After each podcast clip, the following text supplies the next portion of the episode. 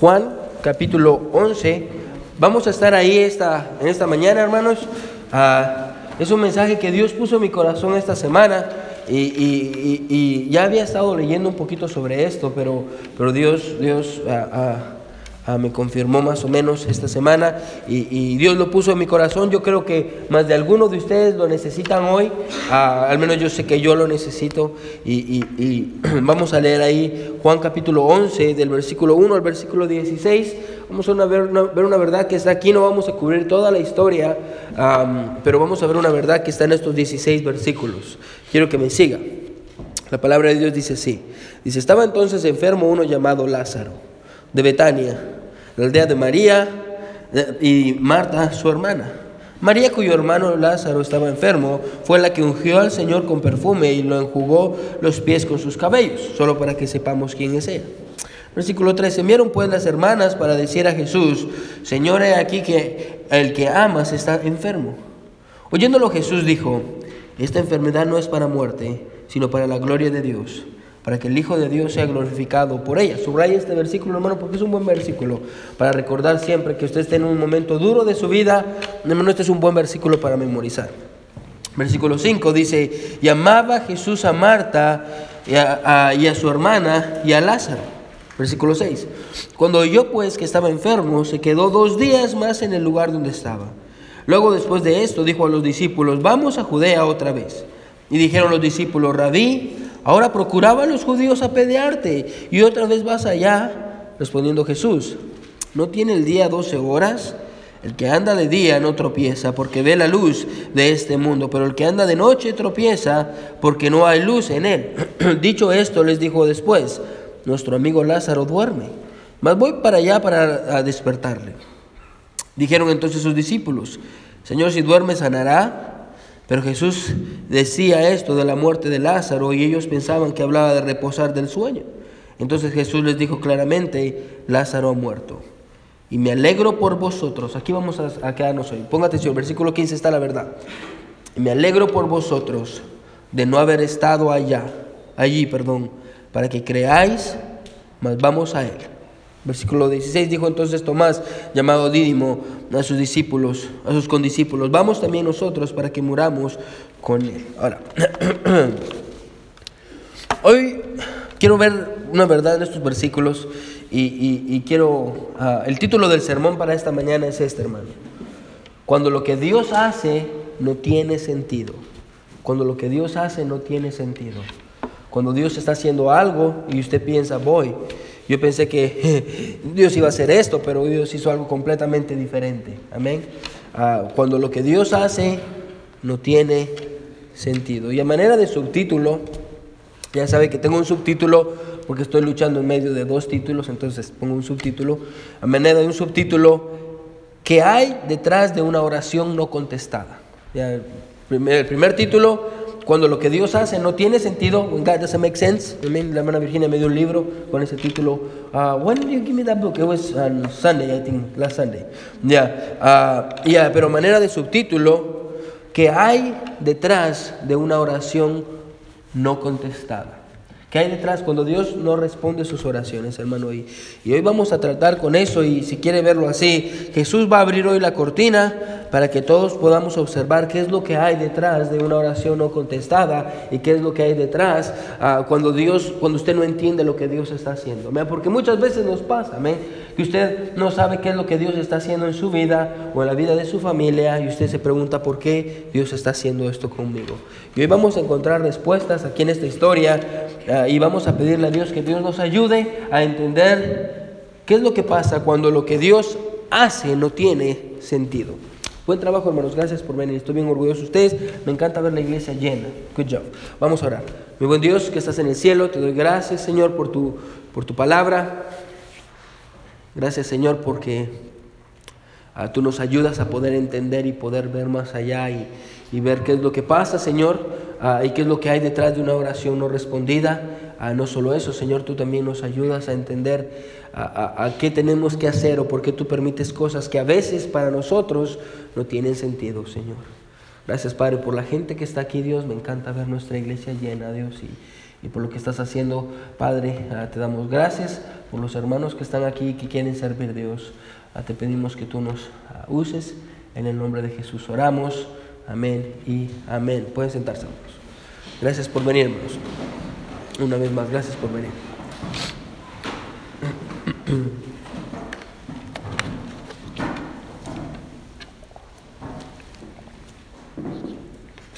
Amén.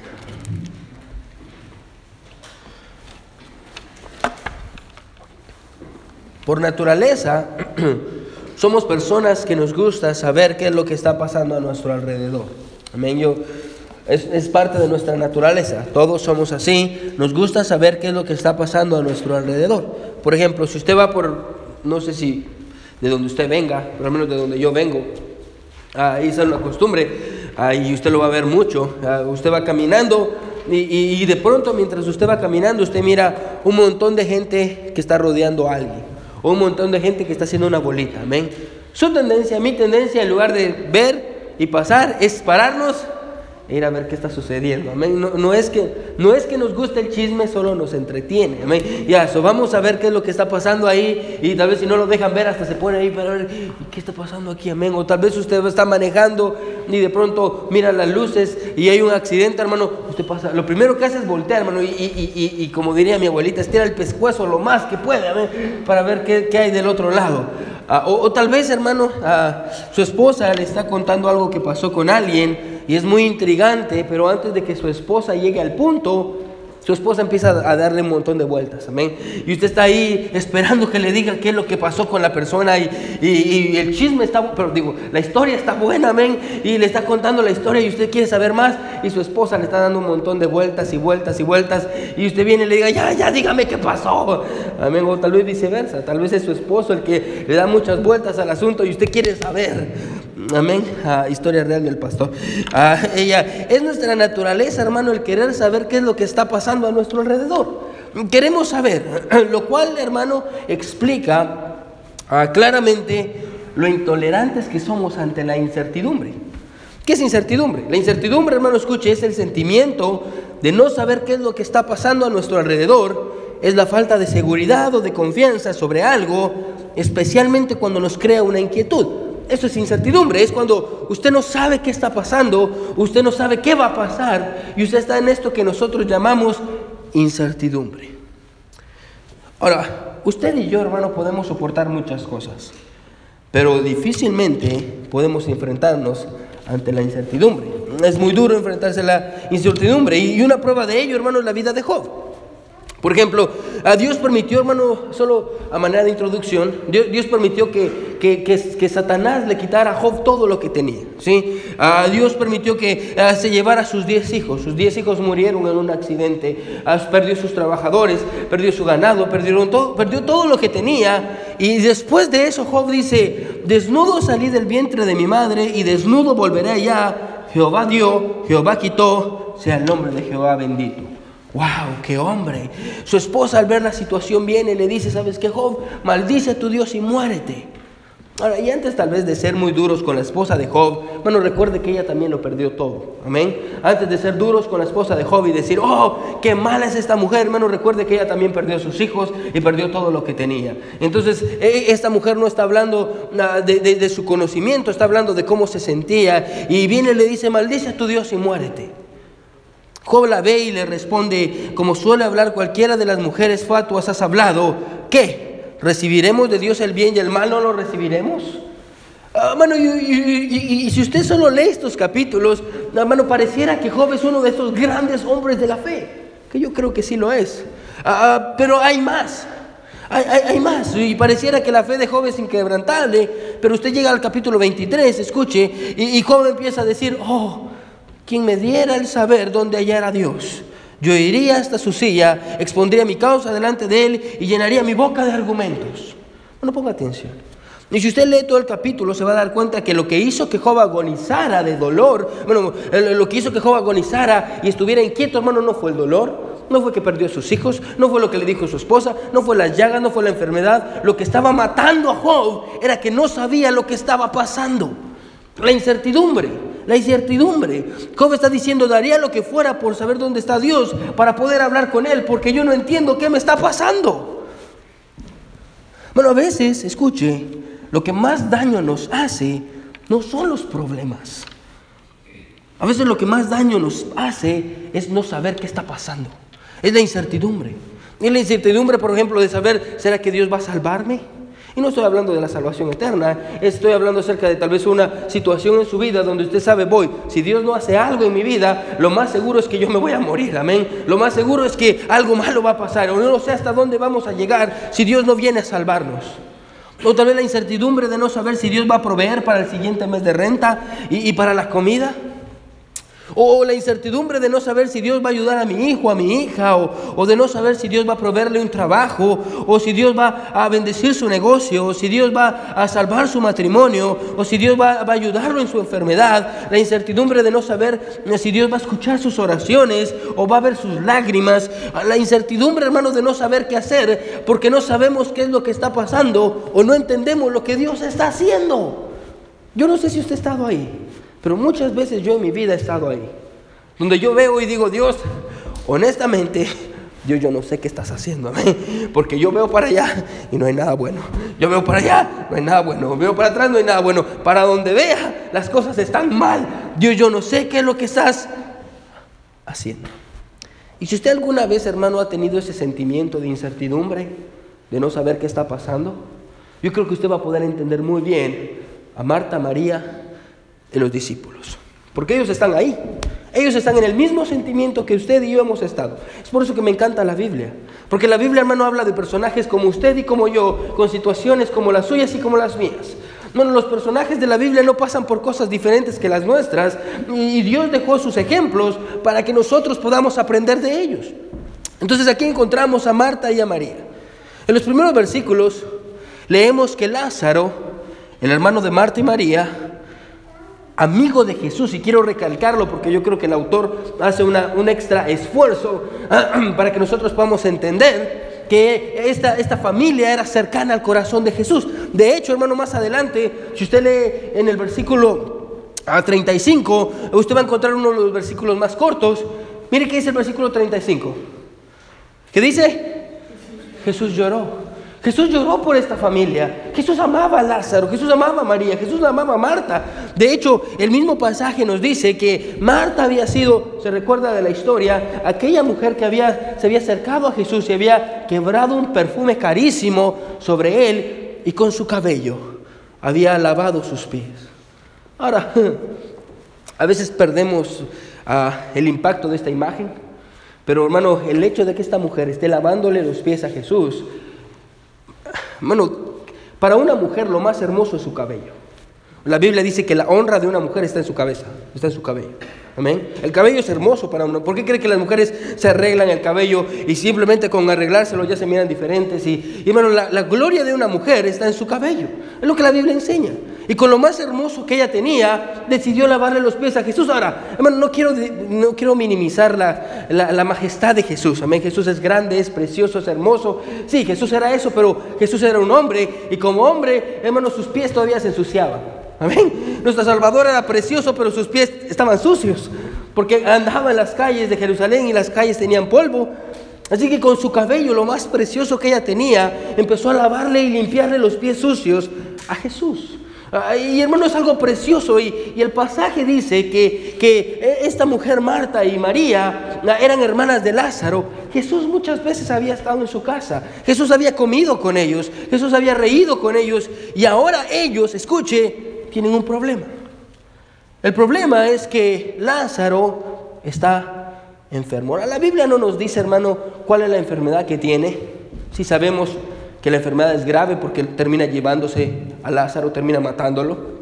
Pero cuando, cuando Lázaro se enferma, la Biblia dice que Marta y María, escuche, dicen, ok, vamos a mandarle un mensaje a Jesús para que venga. Ahora quiero que ponga atención porque esto es importante.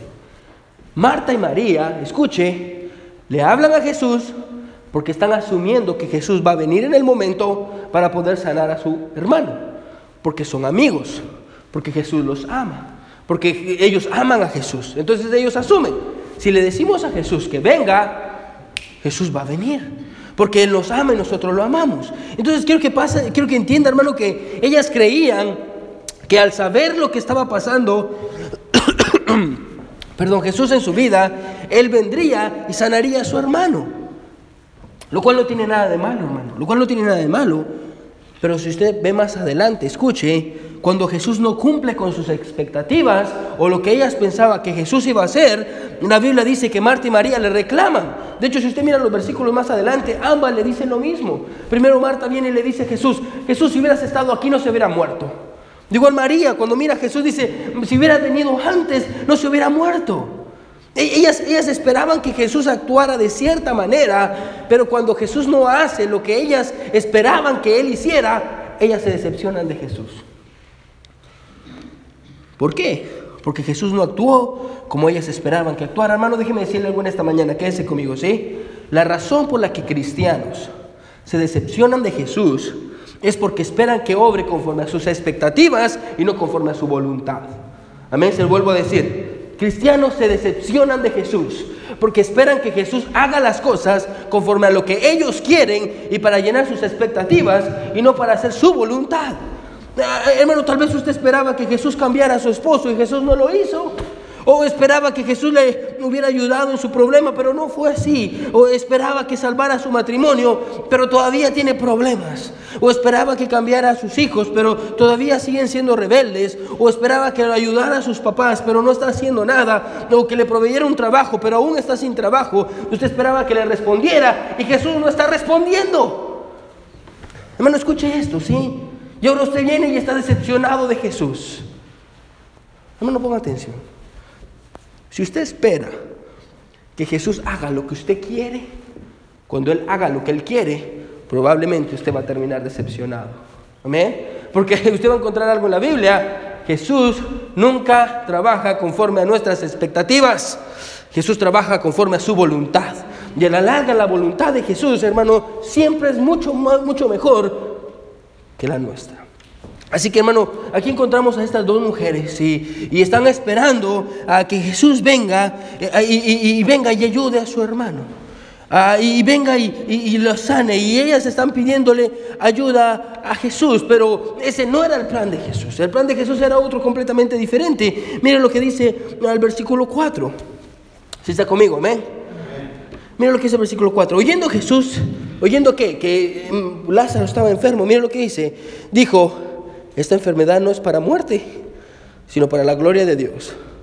Para que el Hijo de Dios sea qué? Bueno, Jesús, Jesús, está reconociendo esto. Jesús está reconociendo que el propósito de este problema, hermano, no es destruir a Lázaro. Grábese esto, hermano. El propósito no es destruir a Lázaro. El propósito es glorificar a Dios. Hermano, yo quiero que usted recuerde algo en su mente cada vez que usted venga por un tiempo difícil en su vida. Hermano, tiempos duros, tiempos difíciles en nuestra vida, Dios no nos los da para destruirnos. Dios nos los da para poder glorificar a Dios. Ese es el propósito de Dios en los tiempos difíciles. Dios no permite cosas duras en su vida, hermano, para que usted sea destruido o para acabar con usted. Dios permite eso porque de cierta manera esto va a traerle honra y gloria a Dios. Es lo que Dios hace, es lo que Dios hace. Y Dios está diciendo, cuando recibe las noticias de que Lázaro, el que él ama, está enfermo, Jesús dice, esto no es para muerte, esto es para que veamos la gloria de Dios. Esa es la perspectiva que todos deberíamos de tener en medio de nuestros problemas. Esto no es de muerte, aunque parezca que sí, esto es para que veamos la gloria de Dios. Amén. Eso es algo diferente. Amén. Cuando las malas noticias vienen a su vida, lo primero que usted piensa y dice es, ay, no vamos a morir. ¿Cómo vamos a salir de esto? Y lo peor que es una tras otra, tras otra, tras otra. Jesús viene y dice, no, esa no es la perspectiva correcta. Esta enfermedad, este problema no es para destruirlo, es para que usted pueda ver la gloria de Dios. Amén. Para eso sirve. Es la perspectiva correcta en medio de las situaciones difíciles. Pero ahora viene y, tal vez usted como discípulo está ahí y está escuchando y dice, wow, sí Jesús, esta enfermedad no es para muerte, es para ver la gloria de Dios. Sí Jesús, yo creo eso. Y vamos a ver qué va a hacer ahora Jesús. Es su amigo. Ahora, si usted, si una persona que usted ama, porque si usted mira en el versículo 5, el autor vuelve a recalcarnos, Jesús amaba a esta familia. Jesús amaba a Lázaro. Jesús amaba a Marta. Jesús amaba a María. Ahora, si usted tiene a alguien que usted ama, su hijo, su esposo, su esposa, y esta persona está enferma, y en sus manos está el poder de salvarla, yo no sé usted, pero lo que yo haría es hacer todo lo que en mis manos está para poder ayudarlo. Amén. Nosotros tenemos un amigo, él se llama Nick Oxford.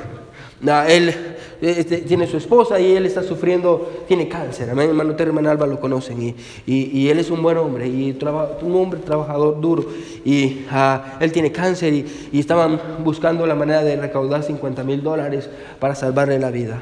Bueno, y usted tenía que ver a su esposa. Bueno, publicando en Facebook, por favor ayúdenos, por favor ayúdenos, porque eh, no quiero que él muera y, él tiene cáncer y ponían videos y, él iba adelgazando y adelgazando y, la gente empezó a dar y empezó a dar, empezó a dar y, gracias a Dios, ahorita solo faltan como dos mil dólares de los 50 mil dólares, gracias a Dios la gente dio. Pero el punto es esto, yo pude ver, hoy, esta mujer ama a su esposo y porque ama a su esposo está haciendo todo lo posible por salvarle la vida. O usted como padre, hermano, dígame si usted como padre no está dispuesto a hacer todo lo que está en sus manos para salvar a sus hijos. Amén. Si es vender la casa, vende la casa. Si es vender los carros, vende los carros. Si es trabajar extra, trabaja extra. ¿Para qué? Para salvar la vida de uno de sus hijos. Es lo que hacemos. Cuando usted ama a alguien, usted está dispuesto a sacrificar y a dar. Amén. ahora miremos a Jesús. Jesús escucha, ¿ok? Ya, yo amo mucho a estas personas. Lázaro está enfermo. Y aquí es donde entra lo que no entendemos. Miren lo que es el versículo 6. Jesús le llega la noticia, Jesús sabe que están enfermos y dice, cuando yo, pues, que estaba enfermo, se fue rápido para ir a, salvar a Lázaro. ¿Así dice? Dice, cuando yo, pues, que estaba enfermo, se quedó dos días más en el lugar donde estaba. mire, mire cómo es Jesús. ¿Qué, está, Lázaro está enfermo, mi amigo, el que yo amo mucho, con Marta y María, sí, sí, Jesús, son tus amigos, sí, ok, vamos a esperarnos dos días. ah, ¿Cómo así Jesús? Dos días, no tiene sentido. Lo que, desde ahí, hermano, si usted es discípulo, usted está viendo a Jesús y está como, ¿ah? Si él ama mucho a Marta y a, si él los ama mucho, ¿por qué no va ahorita a ayudarlos?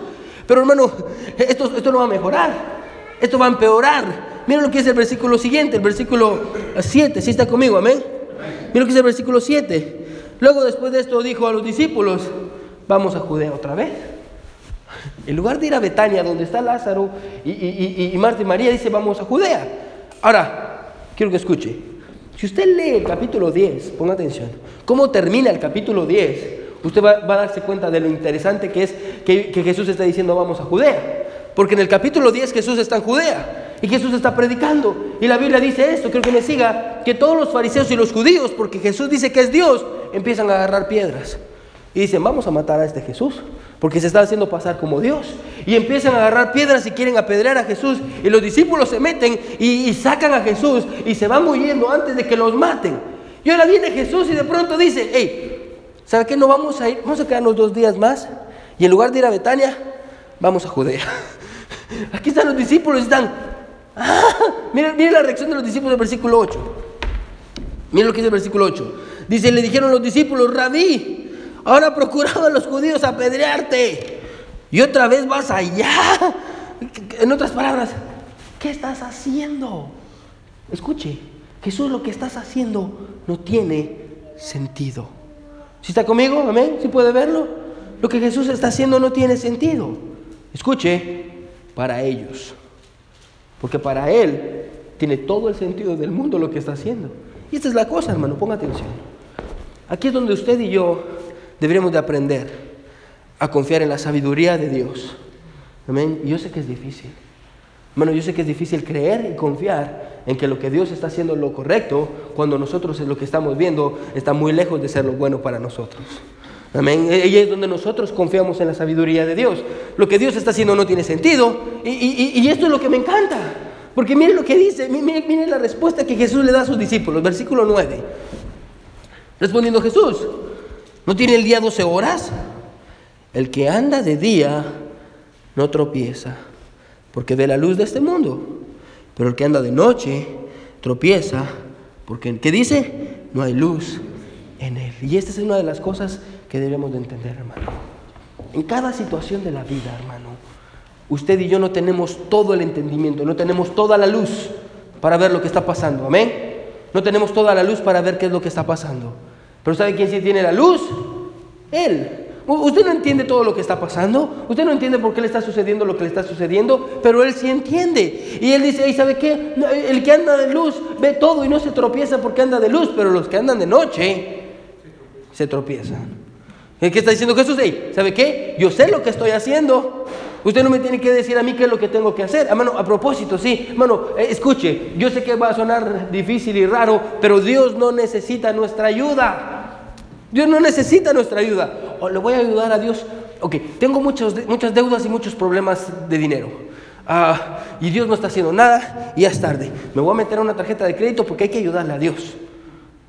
Bueno, Dios no necesita su ayuda. O, ok, estoy orando para que mi hijo, mi hijo, mi hijo y mi hija regresen a, Dios y, y, le hagan caso a Dios, pero ya es tarde y Dios no ha hecho nada. Ya llevo como dos días orando y Él no ha hecho nada. Amén. ¿Y por qué no ha hecho nada?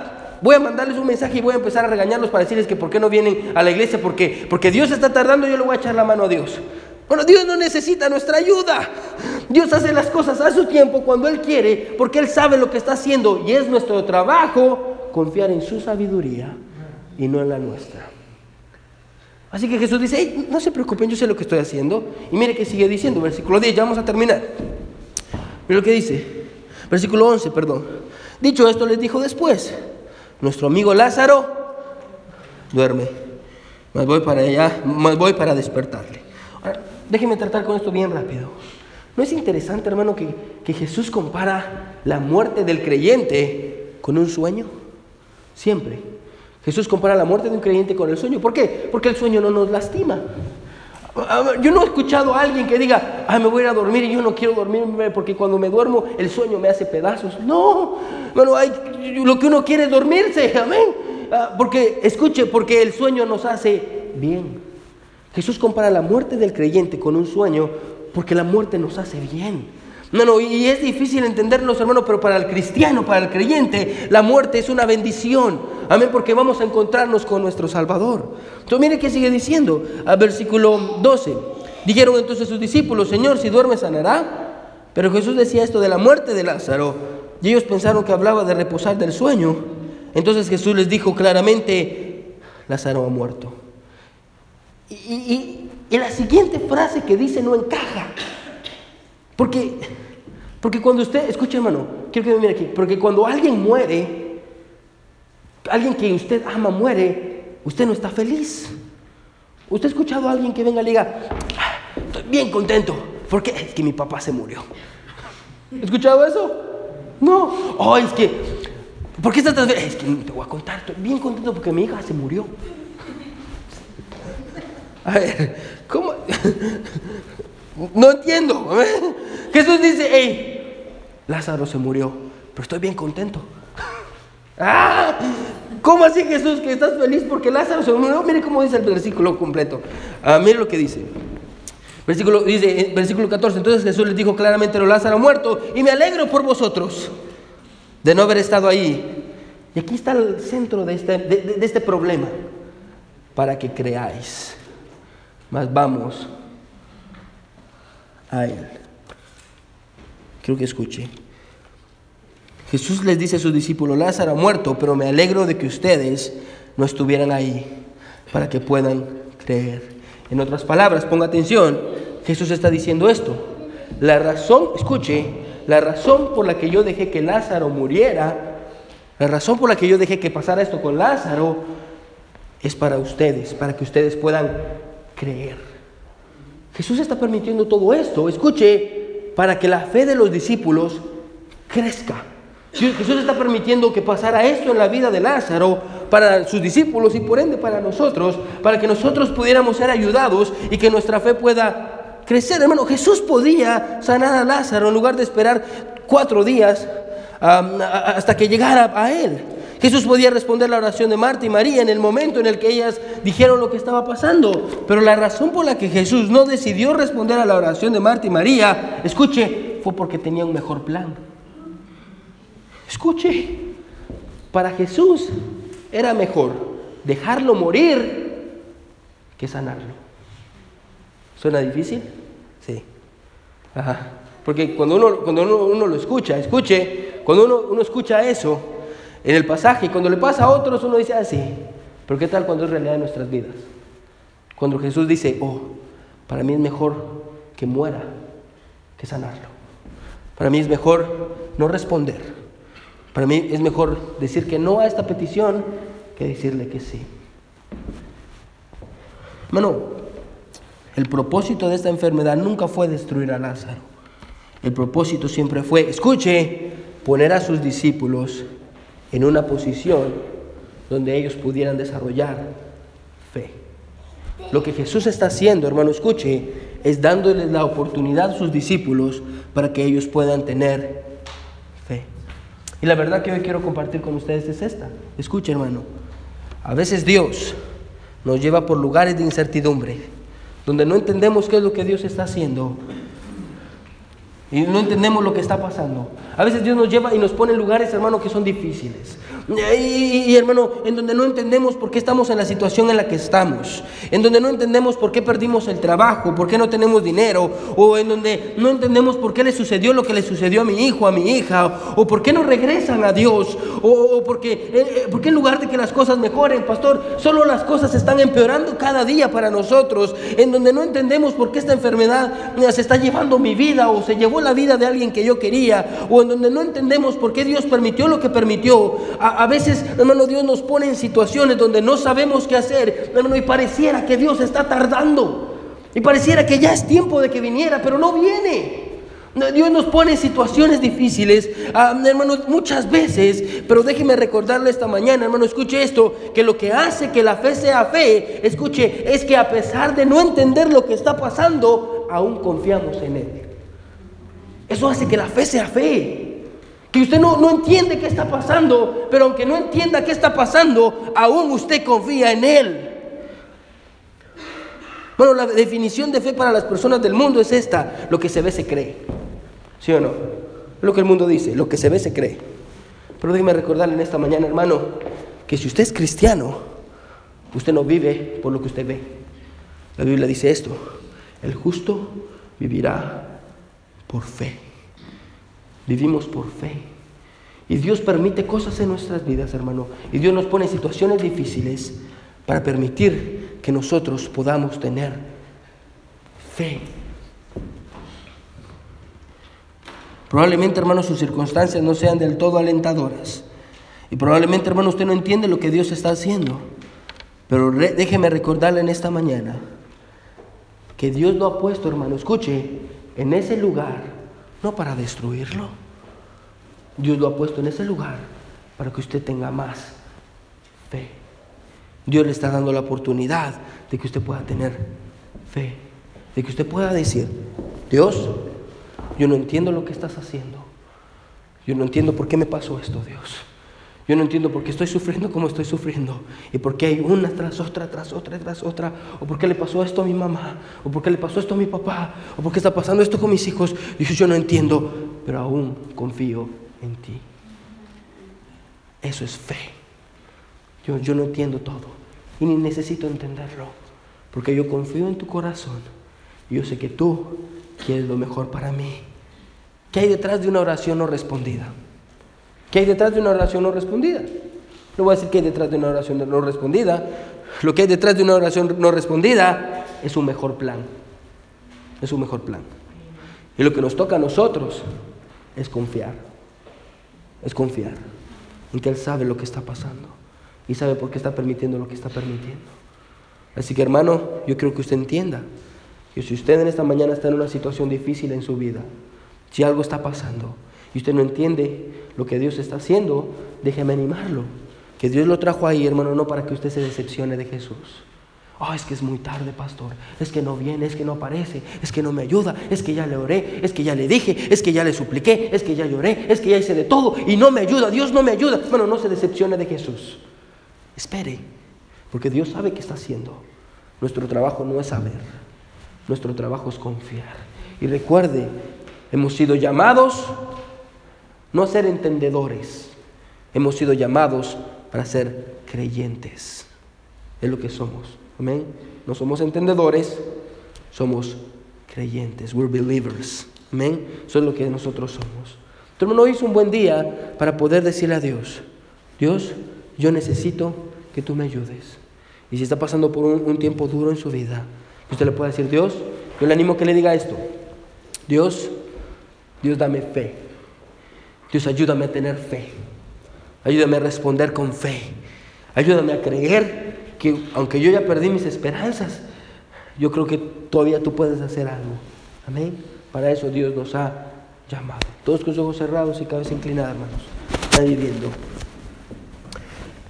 No se desanime ni se decepcione de Jesús, porque Él sabe lo que está haciendo.